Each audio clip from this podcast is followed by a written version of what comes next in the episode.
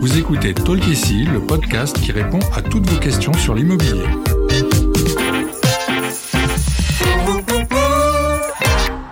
Je suis Audrey, content manager chez Bien Ici, et je suis accompagnée aujourd'hui par Laure, formatrice et coach commercial. Bonjour Laure. Bonjour Audrey. L'agent immobilier est le fil conducteur de la transaction immobilière et le garant de la relation entre le vendeur et l'acheteur.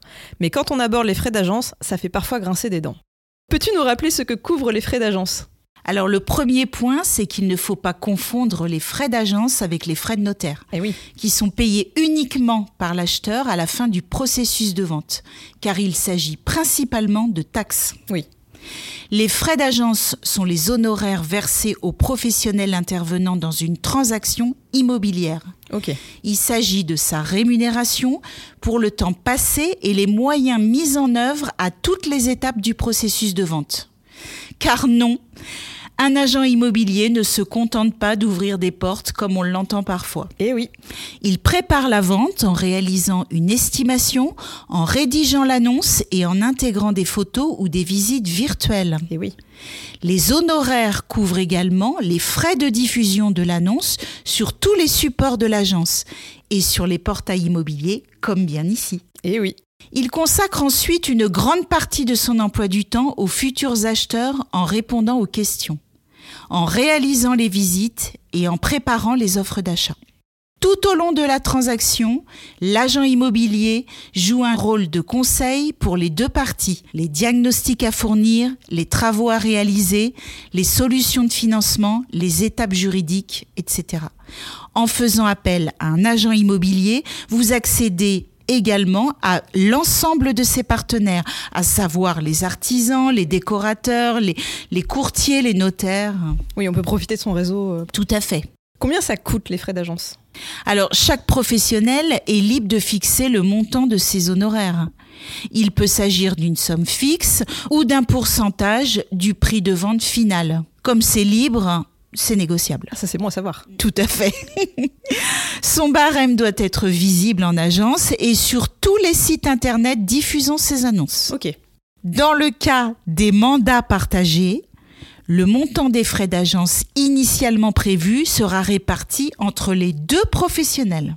Ah, on en revient à la question de cet épisode. Qui doit payer les frais d'agence? Alors, comme on l'a dit, l'agent immobilier est aussi bien au service du vendeur que de l'acheteur.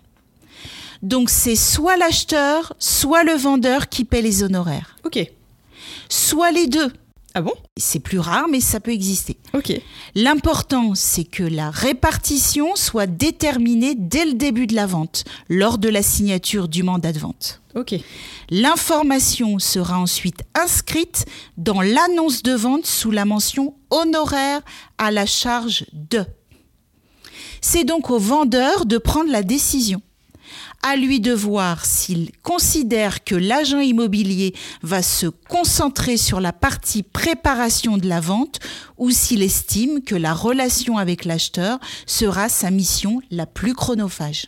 Entendu. Sachant qu'en prenant les honoraires à sa charge, il a des chances de séduire plus facilement les acheteurs qui y verront un coup de pouce pour leur budget. Et oui. Ça limite les volontés de négociation du prix de vente. Oui, parce que le budget euh, semble réduit. Exactement. Dernier point, Audrey, très important. Les honoraires d'agence ne sont versés qu'à la signature de l'acte de vente. On dit d'ailleurs que l'agent immobilier a une obligation de résultat pour être rémunéré. Eh oui, ça fait une sacrée pression pour lui. C'est son job. En résumé, c'est le vendeur qui décide qui paye les frais d'agence lors d'une transaction immobilière. Pour l'acheteur qui supporte une bonne partie des frais, notamment les frais de notaire, les frais de déménagement et tout ça, c'est toujours un soulagement d'être exempté de cette somme. Oui, Et les frais d'agence ne sont versés que lorsque la vente aboutit. voilà. Merci Laure pour toutes ces précisions. À très bientôt, Audrey. Merci d'avoir écouté cet épisode de Talk ici. S'il vous a plu, s'il vous a aidé, n'hésitez pas à le noter et le partager. Découvrez nos autres réponses à vos questions sur l'immobilier, sur les plateformes de podcast et sur bienici.com.